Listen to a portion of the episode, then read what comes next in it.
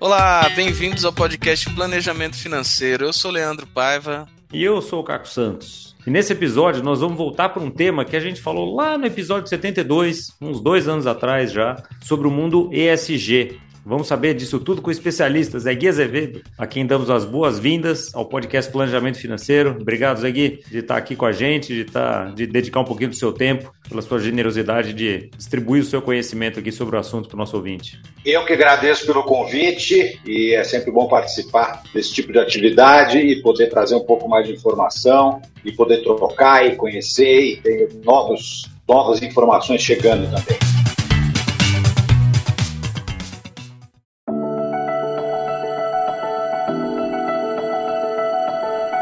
Muito bom, mas começa aí, falando pro, pro nosso ouvinte, quem que é o Zé Gui Azevedo nessa, nessa, nessa fila do pão aí, do, do ambiental, da... Eu sei que você tem experiência aí, crédito carbono, já tá nesse mundo aí faz muito tempo, desde quando isso não era moda, né? Como é que, é, como é que foi sua trajetória para você chegar até o, até o nosso episódio de hoje? Eu já estou trabalhando com sustentabilidade há quase 20 anos, e eu comecei lá nos anos 2000 e pouquinho, trabalhando numa empresa que desenvolvia projetos voltados exatamente para a área de carbono. E eu fui pegando gosto por essa coisa, nós fazíamos projetos de viabilidade, geração de crédito de carbono, e eu cuidava de toda uma parte que é uma parte mais simples, que é a parte teoricamente mais simples de inventários emissões de gás de efeito estufa, né, planos de redução dessas emissões e planos de compensação. Não tem toda a geração do crédito carbono, mas muitas vezes você vai compensar as suas emissões utilizando os créditos que já foram emitidos. Né? E a partir desses processos, trabalhar com carbono, fui me envolvendo cada vez mais uma parte de uma sustentabilidade mais ampla e comecei a trabalhar em projetos de gestão, em parceria com outras consultorias e trabalhando muito na parte de desenvolvimento da sustentabilidade para a empresa. Né? Então, a gente sempre teve um foco muito grande também, além da mitigação dos impactos negativos, né? aproveitar a oportunidade para melhorar esses os impactos positivos que as empresas podem proporcionar, tanto para o meio ambiente quanto para a sociedade em geral, e a partir daí você ter uma situação que vai ser melhor para a sociedade, para o meio ambiente e para a empresa. Essa a sigla ESG, o que é cada letrinha aí? O que, que isso significa? Vamos, vamos entender até como é que a gente chegou nessas três letrinhas, né? Porque se a gente pensar no início da sustentabilidade, né, lá atrás, desde os anos 60, 70, foi quando os ativistas ambientais começaram a se preocupar com os recursos naturais, com a geração excessiva de resíduos e começaram a forçar as empresas a terem uma postura um pouco mais é, conservadora com relação à utilização de recursos naturais e uma posição mais consciente com relação à geração e, e destinação correta dos seus resíduos. É, a partir daí, anos 70, 80, nós tivemos uma evolução, sempre nessa época ainda puxado pelo ambiental né, eles que faziam, né, por quando surgiu o Greenpeace, WWF, e eles começavam a fazer muita pressão em cima das organizações em geral, em cima de governos, e a partir dos anos 90, né, em 92, nós já tivemos a Eco 92 no Rio, que foi uma conferência organizada pela ONU, né, e que criou uma série de marcos, esse foi um marco muito importante também. A partir disso, a sustentabilidade ela foi ganhando mais corpo e saindo um pouco só do ambiental. E aí ela começou a ir mais para dentro das empresas e isso começou a trazer mais cobrança, não só na parte ambiental, mas também cobrança na parte social. Né? E os empresários falavam: tá bom, vamos ajudar o meio ambiente, vamos ajudar a sociedade e quem ajuda na empresa. Foi quando também John Elkington criou o Triple Bottom Line, que é conhecido como o tripé da sustentabilidade. E dentro desse tripé da sustentabilidade, você tem o pé do ambiental, o pé do social, que são as pessoas, e o pé do planeta. Então, então é o triplo P, é o People, Planet,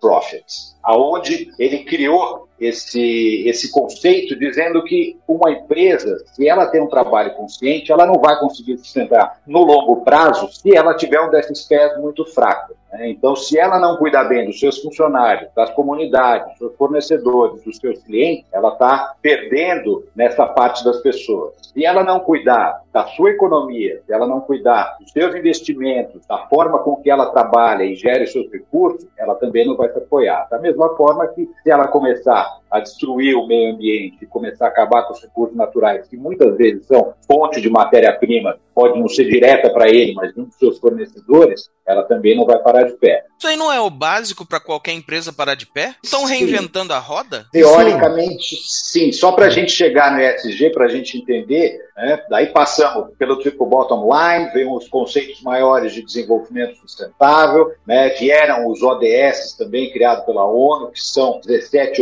Objetivos de Desenvolvimento Sustentável, que é muito voltado não só para empresas, mas principalmente para países, para municípios, para que tenham uma postura né, de, de conseguir melhorando todas as condições dentro dos ODS. Só que aí as pressões começaram a ficar muito em cima do mercado financeiro, porque todo mundo falava, não, mas a minha empresa é sustentável, investe na minha empresa porque ela é sustentável. Aí o pessoal ia no banco, mostrava lá um, dois indicadores e o pessoal investia. Quando ia investigar, podia até ter um, ó, oh, não, eles têm uma consciência ambiental, mas por outro lado eles têm trabalho semi-escravizado trabalhando para eles. Eles não cuidam da cadeia de suprimento deles, eles não têm nenhum controle ou não têm nenhum parâmetro para controlar. E a partir disso, o ESG ele foi tomando corpo muito com base em cima do sistema financeiro, investimentos, e foram se criando critérios o pilar, tá, o econômico, que a gente falou agora do triple bottom line, ele acabou sendo substituído por um pilar da governança, que vai incluir a parte econômica, mas inclui muito mais do que isso. Você vai incluir compliance, você vai incluir é, concorrência desleal, você vai incluir é, é controles, auditorias, uma série de mecanismos aonde a empresa ela vai ter que cumprir esses critérios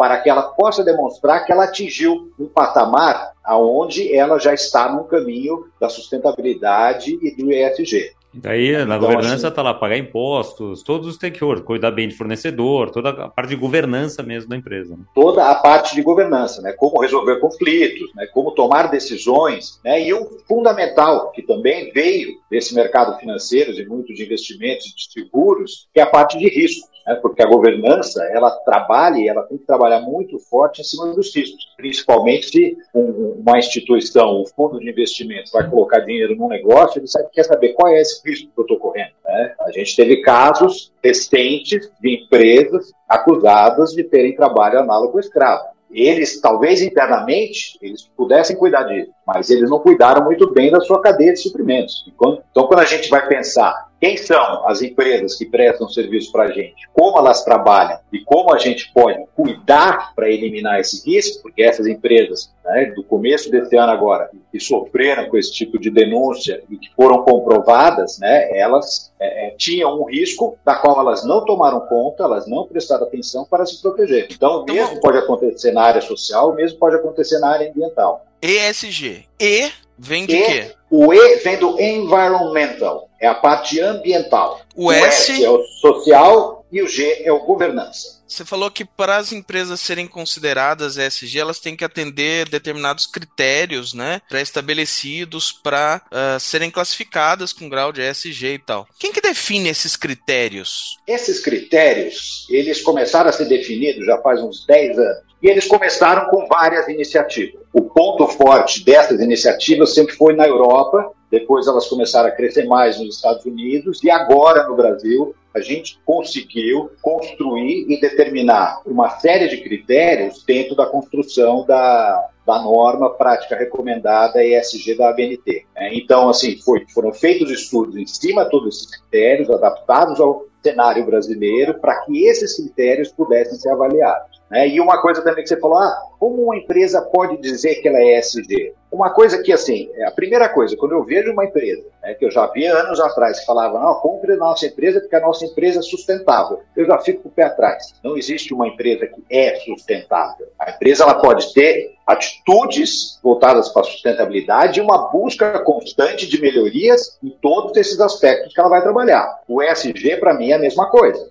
Né? Você tem uma série de critérios para que você possa dizer, não, eu sou sustentável, você vai ter que ter a nota máxima em todos os critérios. Isso é, é isso que o pessoal chama de, de greenwash? Green, greenwash? Greenwashing está inserido dentro disso também. É o famoso então, inglês ver, né? Falar que é, é só para inglês ver e fazer meia dúzia de coisa lá para. É isso? O greenwash. E a partir disso até surgiram outros termos. Hoje em dia tem social watch, hoje em dia você tem ESG watch, né? Porque é, é, quando as empresas elas ou exageram as coisas boas que elas fazem, ou elas criam coisas boas que elas podem até ter um planejamento para fazer, e, mas que, na verdade, se você for acompanhar esse plano de ação, esse cronograma, você vê que esse planejamento realmente não está acontecendo. Né? Então, porque a empresa vai lá e anuncia, não, nós seremos é, net zero, né? ou seja, o que a gente emite de carbono, a gente vai compensar e a gente vai reduzir ao máximo essas nossas emissões, nós seremos net zero em 2050.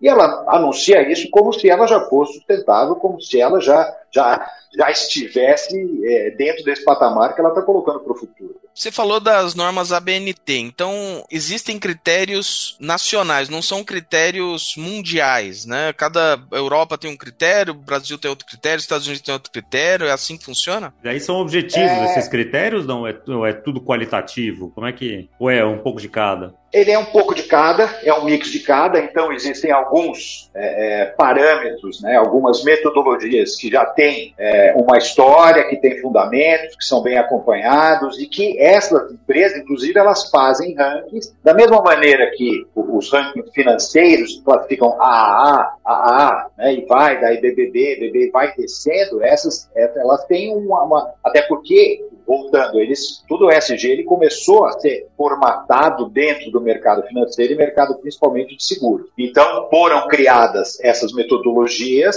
elas foram melhorando, algumas foram sobressaindo e sendo mais reconhecidas, né? elas vão sofrendo adaptações e, e, e evolução ao longo do tempo, mas elas, elas têm capacidade de montar um ranking né, para dizer, olha, essa empresa ela tem uma nota X no, no, na governança, uma nota Y no social, uma nota W no, no, no ambiental. E isso, no, é, aí que está, no, é, no final ela vai ter uma nota geral, mas a gente sabe que aquela nota menor é muito, talvez, onde que ela vai ter que colocar o foco para começar a melhorar. Se eu quiser procurar saber da empresa, onde é que eu, que eu procuro? É público isso? Isso é público, é, não no Brasil, no Brasil, a gente tem alguns parâmetros, como o ISB3, da Bolsa de Valores, que é o índice de sustentabilidade das empresas, que ele já classifica as empresas que chegam num certo patamar, elas podem entrar no ISB3. Mas que é então, voluntário, né? A empresa tem que ir lá e falar, ó, eu quero fazer é, parte disso aqui, tô aqui meu índice. Isso, é, eu já estou em bolsa, mas eu também quero fazer parte do ISO.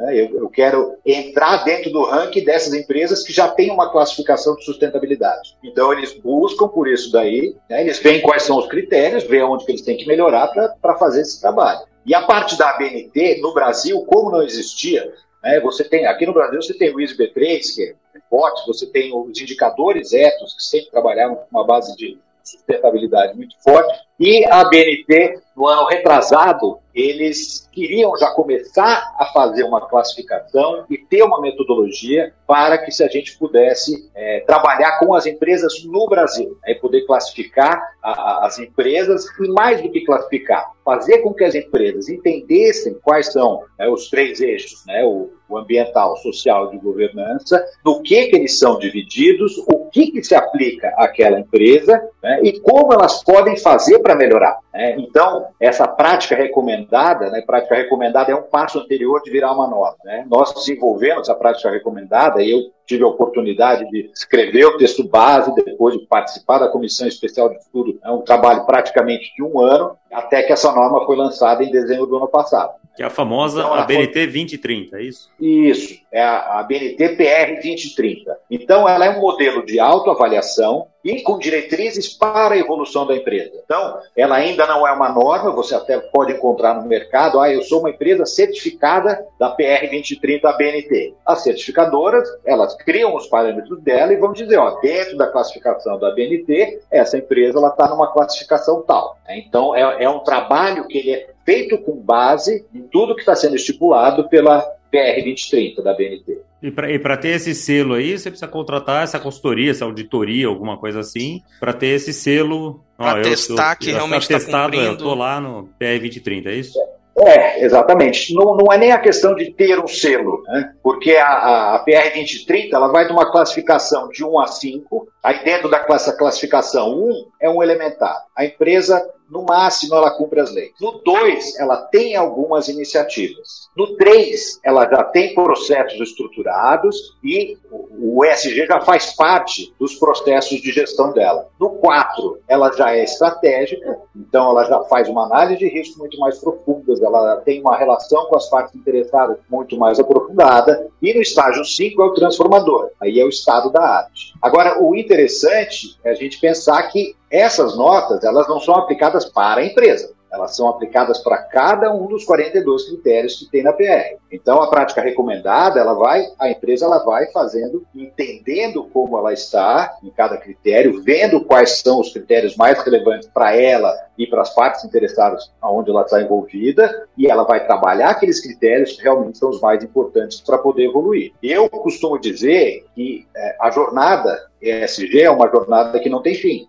É uma jornada de melhoria contínua. Quando você trabalha em qualidade, quando você trabalha em busca de processos melhores para que você possa atingir melhores resultados, o processo de melhoria contínua é constante. O mercado também muda, né? as informações mudam, a concorrência muda, né? e o enfoque, muitas vezes, até do, dos, dos, investidores vai mudar quando eles estão buscando alguma empresa que tenha esse tipo de, de, de pontuação.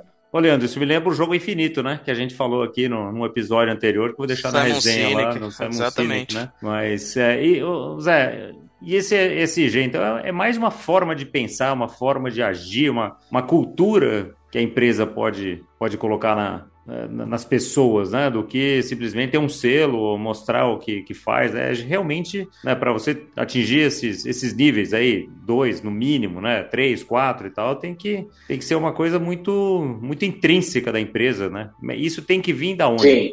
o presidente, é o sócio quem, quem determina isso aí, ou, é, ou, são os agentes externos, são os investidores, os bancos, é, os fundos de investimento? Quem que, quem que normalmente é, é a força motriz para começar a implementar essa cultura dentro da empresa, na, na tua experiência? É a parte interna. A parte interna é da onde as coisas vão acontecer. Agora, muitas vezes, se a empresa ela está buscando algum mercado, o mercado já tem algumas restrições ou já tem algum critério para seleção de fornecedores, para seleção de empresas para serem alocadas em fundo de investimento ou, ou alguma coisa assim, essas empresas elas vão ter que se adequar até dentro do diferencial competitivo e dentro do, do, de um pensamento de longo prazo. Então, assim, é uma coisa que a gente fala e que a gente bate muito na tecla com nossos clientes é isso. Não adianta nada o dono da empresa, a alta administração da empresa, chegar para os seus diretores e para a gerência e falar: meu, vocês vão ter que correr atrás disso daqui, porque isso daqui vai ser bom para a gente. Só que ele realmente ele não está preocupado com isso. Né? Então, o quanto mais isso fizer parte da cultura da empresa, o quanto mais né, isso for top-down e todos entenderem como é que isso acontece e o quanto isso pode ser vantajoso para a empresa, melhor vai ser. A gente tem no Brasil alguma referência de uma empresa que a gente consiga falar, poxa, essa, é, em termos de SG, é referência aqui. Com certeza não vai ter o estado da arte, mas quem está se despontando ali como precursor Eu acho que nisso? Você tem empresas que já têm um trabalho de longo prazo e que já vem trabalhando os critérios, tá? é, desde o tempo da sustentabilidade, agora trabalham com SG, é que, que você pode, pode sim nomear. Natura é uma delas, Boticário é outra, né? o IP é outra. Então, assim, não, não dá para ninguém chegar e falar, ah, não, essa empresa é, o estado da arte, ela é sustentável, ela é SG. Não, mas dá para dizer que ela tem iniciativas, que ela tem processos, que ela trabalham essa cultura interna da empresa com essa visão de longo prazo. Né? E aí eu acho que dá para fazer um paralelo bem interessante também, né, já que nós estamos aqui no planejamento financeiro, porque tanto a sustentabilidade quanto o ESG, ele não vai gerar valor financeiro de curto prazo para as empresas nem para os clientes. É um trabalho né, onde você vai planejando, você vai reduzindo os seus impactos negativos, você vai tomando ações e você vai melhorando não só a, a, o funcionamento da sua empresa, o bem-estar dos seus funcionários, a preservação e, do, do, meio ambiente dentro das suas regras de compliance, dentro da legislação, né, dentro de todo esse trabalho que tem que ser feito, né, e você vai dentro dessa evolução, pensando nesse longo prazo, porque é isso que vai gerar o valor econômico para as empresas lá na frente. E é isso que elas vão poder ter como diferencial, diferencial competitivo. Muitas dessas empresas maiores, hoje em dia, elas têm critérios, por exemplo, para contratação de fornecedor. Então, vai selecionar fornecedor, ah, tem dois aqui, o preço é bem parecido, o prazo de entrega é parecido, a qualidade é igual. Um deles já trabalha em cima de critérios ESG, já tem uma atitude diferenciada, já busca uma economia circular, sabe? já tem regras de compliance, já faz auditorias internas, já tem uma série de situações, já tem um planejamento de melhoria e apresenta com transparência esses dados né? e mostra, olha, ano passado a gente estava numa situação 1, hoje nós estamos já em 2,5 e a nossa previsão é chegar até o ano que vem em 3,5. Então, com esse pensamento de longo prazo, prazo, onde você tem uma, uma cultura já formada dentro da empresa e aonde você consegue fazer essas transformações, não só pensando no resultado do trimestre, mas pensando que esse resultado do trimestre pode não ser tão bom agora, mas que daqui a dois, três anos, cinco anos, a gente vai ter um resultado muito melhor do que se a gente só cuidasse do trimestre. É, é impressionante Sim. que você fala isso, porque eu me lembro assim, de casos práticos, né, de, é, de impacto disso aí na, na, cadeia, né? Quando eu trabalhava em banco, e olha, que isso já faz 10 anos, mas em banco internacional ali, onde a, o banco queria saber de critérios. Falou, peraí, como é que está essa empresa nesses critérios, assim, assim, obviamente não era uma coisa tão avançada como hoje, né, com todos esses critérios todos desenvolvidos e ponderação e tudo mais, mas eu me lembro de ter uma empresa cliente nossa lá do banco que teve o crédito de uma hora para outra assim cortado porque saiu uma manchete de uma coisa assim de um fornecedor que tá aquela coisa que você falou, né, do fornecedor que, que mancha a reputação da própria empresa que contrata aquele fornecedor sem tomar o devido cuidado, né? Então uma empresa gigantesca lá, sei lá, uma Natura da vida, que é uma empresa que eu acho que vem na minha cabeça aqui, né, que está inclusive no índice ESG lá da B3. Se ela se ela não cuidar dos fornecedores dela, né, é como se ela fizesse parte do processo só, né? Exato. Exato. E quando você vai fazer uma análise de risco numa empresa dela, você não quer só saber o quanto ela está trabalhando direito dentro dela. Né? Mas assim, ah, você contrata o fornecedor. Que tipo de controle você tem sobre esse fornecedor? Que tipo de pressão você faz para que ele também tenha bons, bons critérios? É, é, né? é, pressão do ponto de vista né, comercial, né? É, é, porque assim, quando, quando a gente vai trazer um dos critérios né, da, da, dentro da PR 2030 é o relacionamento com fornecedores. Em relacionamento com fornecedores, você tem dois enfoques bem diferentes. Um é exatamente de você ter um controle, saber o que ele está fazendo, saber que ele não tem trabalho infantil, não tem trabalho escravo, né, que ele não, não, não é, que ele paga os impostos dele, que os funcionários dele recebem em dia, que os encargos dos funcionários são pagos em dia. E o outro enfoque que você dá para o fornecedor é tipo assim, meu, como é que eu faço um desenvolvimento do fornecedor? O cara tem potencial, ele está numa região onde não tem muitas empresas ou fornecimento daquele tipo de produto e ele tem potencial de crescer. Então, como é que eu faço para esse fornecedor ele ir para um outro patamar junto comigo? Então, você tem o, o, trabalho de cada um dos critérios, ele é uma coisa que foi muito bem pensada quando a gente desenvolveu toda essa PR, e ela, ela tem essa abrangência assim, que mostra todo esse, esse caminho, né, que não é só do comando e controle, mas é do desenvolvimento também. Em 2022 a gente teve uma polêmica é, bastante grande ali com o Elon Musk, né? Ele estava criticando o índice S&P 500 ESG, né? Justamente porque a Exxon, que é uma petroleira, está classificado como uma das 10 melhores empresas em meio ambiente, social e governança, e a Tesla, que faz carros é, elétricos, estava fora do índice. Ele falando que isso era, na verdade, era uma farsa e tal. Como é que, que, que rolou nessa, nessa época? O que treta, acontece é o seguinte: treta. É, é treta, é treta. É, existe primeiro assim, a, a parte das empresas de óleo e gás é uma, é uma coisa muito complicada porque elas são muito grandes, ela tem um poder financeiro muito grande mundialmente, né? elas mexem com a economia do mundo da noite para o dia. Elas resolvem que elas vão reduzir a, a, produção porque elas tomaram essa decisão e o preço do petróleo já, já vai subir. Né? Então elas têm, por isso, né, e por causa dos investidores, elas começaram a ser muito mais controladas nos últimos anos. Não perderam força, mas começaram a ser muito mais controladas. Então elas começaram a ter atitudes né, de mudança, porque você faz um trabalho, é uma empresa de petróleo, mas quem queima o petróleo não é só você. A empresa de petróleo, ela fornece gasolina, diesel, fornece combustível para todo mundo que precisa se locomover, precisa fazer um gerador funcionar, precisa fazer uma termoelétrica funcionar, né? e ela, ela vai fornecer isso daí. Então, eles começaram a ter critérios muito mais rígidos. Existem várias dessas empresas de, de rating da Europa, né? eles têm critérios muitas vezes por setor de atuação. E o, setor de óleo e gás é um dos mais visados. Então, o ranking é exatamente o que, que ela está fazendo quanto ela está deixando né, de gerar riscos, impactos negativos, tanto para os investidores quanto para a sociedade. Tem muito esquema aí também. Né? Ano passado, uma coisa que se descobriu, porque como todas as unidades dessas empresas elas são muito vigiadas, controladas, e elas precisam ter uma transparência muito grande para que elas consigam manter esse ranking, o que começou a acontecer é que elas começaram a vender unidades de negócio para empresas menores que não são tão visadas. Isso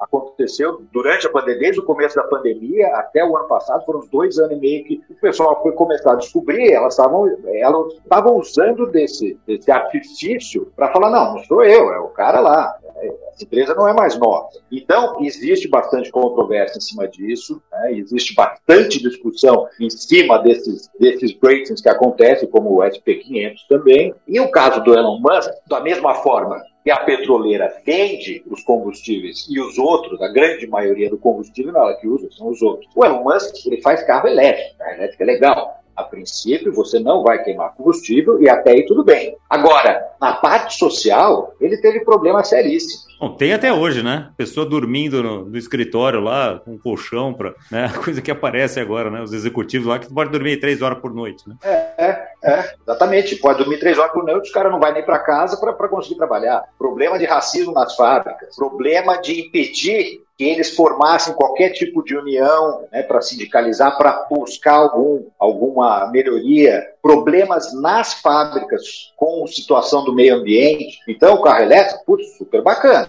Né? Mas como ele é feito? Né? O quanto degrada o meio ambiente, o quanto não está cuidando da sociedade ou causando impactos negativos na sociedade. E foi por isso, não foi porque ele faz carro elétrico bacana, um dos mais legais do mundo, que ele foi rebaixado. Foi por todo o resto que ele não estava olhando. Da mesma forma, na parte de governança, é uma empresa que não tem transparência. Eles divulgam só o que eles querem, né? os investidores querem saber, e eles falam, não, não, isso aí não precisa. Está tudo certo, nós estamos cuidando disso, pode ficar tranquilo. E aí, o pessoal chegou e falou, amigo, a garantia é assim sou eu. É, é, não é assim que funciona. né? Você tem que estar preparado para né? A transparência tem que ser tudo, não só no que é bacana. Ah, você não atingiu os, os, resultados que você tinha planejado, está trabalhando, mas você não conseguiu atingir os resultados que você tinha planejado, você tem que ser transparente e falar, olha, estamos revendo nosso plano, né, estamos mudando a nossa metodologia, vamos trabalhar de uma outra forma e vamos buscar, porque o objetivo continua. E não chegar e falar, ah, não, aquilo lá a gente achou que não é tão mais importante, agora a gente está focando nisso aqui, porque a gente já está bem. E aí entra a, aquela história do greenwashing que o Leandro já trouxe. E como é que o nosso ouvinte aqui, que é empresário, né, e que está preocupado com isso, ou que está ouvindo você falar que falou, caramba, isso aqui é uma coisa legal de eu, de eu prestar atenção, acho que eu consigo financiamento melhor do banco se eu tiver um, um score melhor, eu consigo um investimento de um fundo de investimentos ali que está dedicado a isso, que são cada vez mais, né, os que aparecem aí. O que, que, que ele tem que fazer? Como é que, enfim, se nosso ouvinte empresário aqui falou, legal, quero colocar isso na cultura da minha empresa, entendi que isso aqui é importante, né, além de te procurar né, nos, nos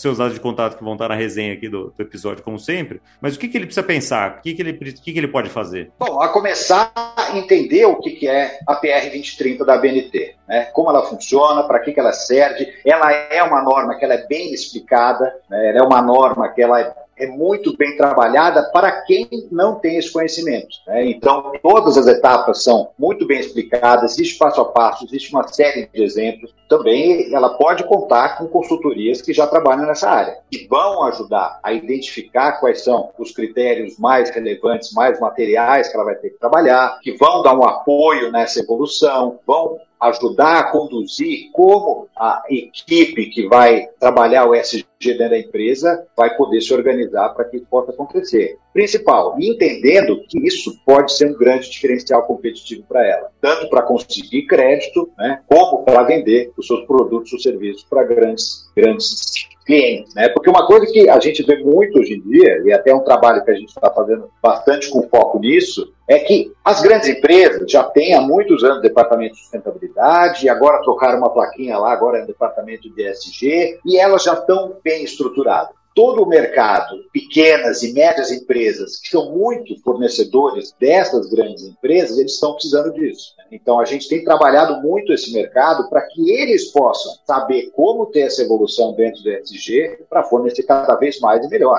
Para eles terem um diferencial competitivo e poder crescer mais. E com preço acessível dá para fazer isso? Ou é só. Ou tem que ter um tá. orçamento só gigantesco? empresa é, é, gigantesca. Empresa bilionária. É, é. Posso fazer um merchan aqui então?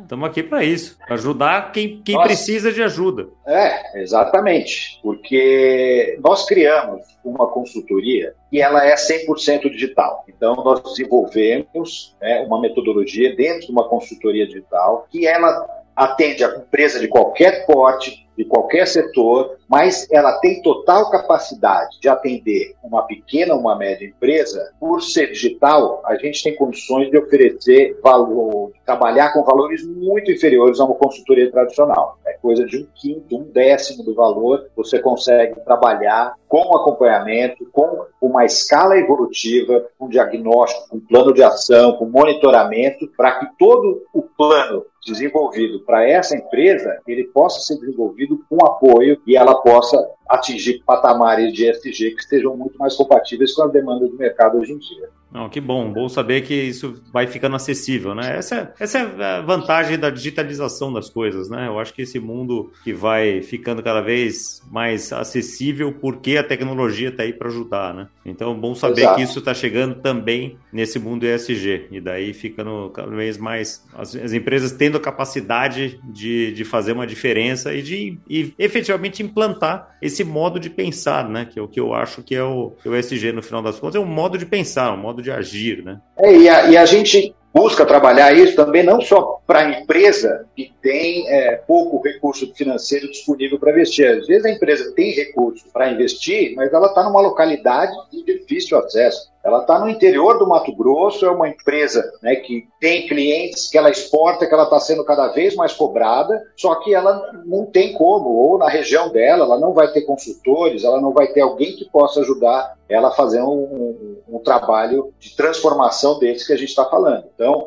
não só o, o, a facilidade de ter um recurso financeiro muito mais acessível, mas de poder ser acessado em qualquer lugar do país e futuramente até fora do país. Ah, excelente, excelente. Eu acho que cobrimos bem aqui. Falamos do investidor, falamos do, do, empresário. Você que é planejador financeiro e escuta a gente também, já pode também falar com seus clientes né, sobre a importância de investir em empresas ou procurar empresas que tenham esse tipo de abordagem, né? mesmo que não, não tenham ainda todas as certificações, que não tenham todos esses índices, né? mas que tenham essa cabeça, que, que, que queiram sempre melhorar. Acho que isso que o Zagui falou é muito importante, da gente sempre querer melhorar. A gente fala muito disso uh, em educação financeira, né, Leandro? De a gente sempre querer melhorar, sempre estudar e tudo mais. E quando a gente leva isso para as empresas, uh, a gente precisa cuidar do nosso planetinha, precisamos cuidar da nossa gente, precisamos fazer isso de uma forma responsável, né? Pagando os impostos direitinho, pagando, cuidando dos fornecedores, cuidando dos clientes. Acho que isso é, é o mundo lida para isso. Eu lembrei, viu, Leandro, na, do episódio 47 lá que a gente fala da história do capitalismo, né? Quando o Luiz César contou lá do dos primórdios, né? Como é que era? Ele falando de Adam Smith, que ah, o capitalismo é ter lucro, e, meu, e bola para frente, né? Isso já mudou e mudou muito, né, Zé? Isso mudou, felizmente, né? Porque senão é, o nosso planetinha aqui não aguenta, né? Ah, só, só a busca do lucro, né? E, e, é, é muito em cima disso, né? E até pensando que você tinha até falado para pensar no livro, é o livro do capitalismo consciente. O livro do capitalismo consciente, né? Onde a ideia é você fazer uma geração de valor. Né? Você não precisa gerar valor só para você. Muita que a gente vê no mundo hoje em dia é que as pessoas geram valor para elas e quem poderia estar junto com ela, melhorando junto e muitas vezes até melhorando a própria condição dela, não tem condições de fazer isso né? e não é levada junto. Então, quando a gente pensa na teoria do valor compartilhado, a melhora é para todo mundo. E essa, essa teoria é muito importante e ela é muito a base do ESG. Não adianta nada eu conseguir fazer a minha empresa faturar milhões, né, eu tá super bem, né, e sendo que meus funcionários estão mal, meus vizinhos estão mal, todo mundo começa a ficar contra mim, o, o local da onde eu retiro meus recursos para desenvolver meus produtos, meus serviços está acabando, né? E eu estou acabando com isso também, sem pensar numa solução de longo prazo. Tem um lucro, mas meu, meu o riozinho lá poluído. Tem o lucro, mas com trabalho escravo. Tem o lucro com de todos esses jeitos aqui que a gente já falou que não funcionam, né? Muito bom, capitalismo é. consciente. Fica aí a, a, dica do livro. E pensar na teoria do valor compartilhado. Tem algum Se livro bacana para saber disso? Ah, então, Zé, até tem, né? Um livro que é a criação de valor compartilhado que, que eu estou é, vendo aqui mesmo. que fala é, bem que fala bem disso, né?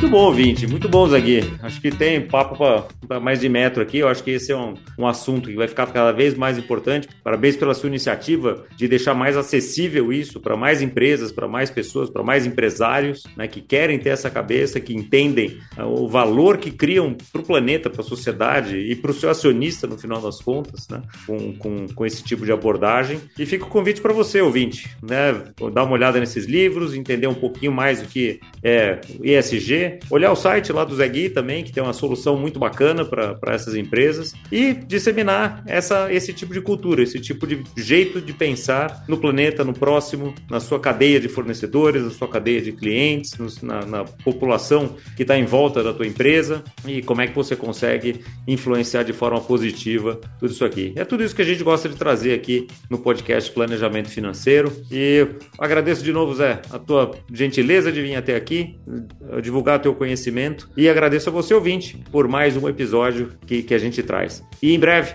mais um episódio para você de planejamento financeiro. Muito obrigado e até lá.